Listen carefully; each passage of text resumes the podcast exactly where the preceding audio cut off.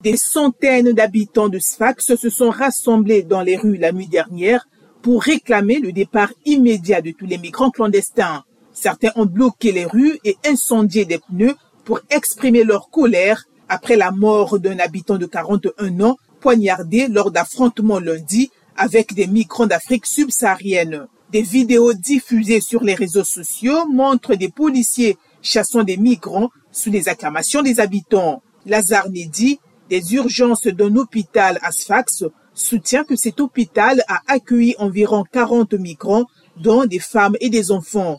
Certains ont été jetés de terrasses, d'autres agressés par des sabres, a-t-il affirmé. La police a amené plusieurs migrants sur le site de la foire de Sfax en attendant leur transfert ailleurs, d'après Romdam Ben Amor, responsable d'une ONG qui suit les questions migratoires. Il ajoute que d'autres migrants ont été conduits vers une zone proche de la frontière libyenne.